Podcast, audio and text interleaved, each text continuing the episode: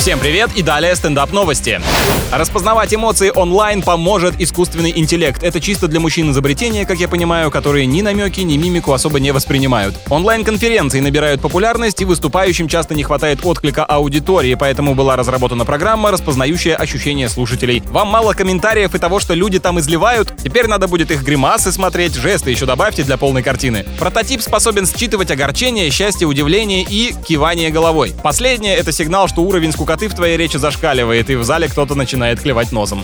А американцам запретили целовать куриц. Наверняка помог очередной хэштег типа «Ми кукареку». В действительности речь о вспышке салмонеллеза в США, а эту бактерию убивают высокие температуры, поэтому на радость всем обжорам целоваться и обниматься с жареной курочкой по-прежнему разрешается. На этом пока все. С вами был Андрей Фролов. Еще больше новостей на нашем официальном сайте energyfm.ru.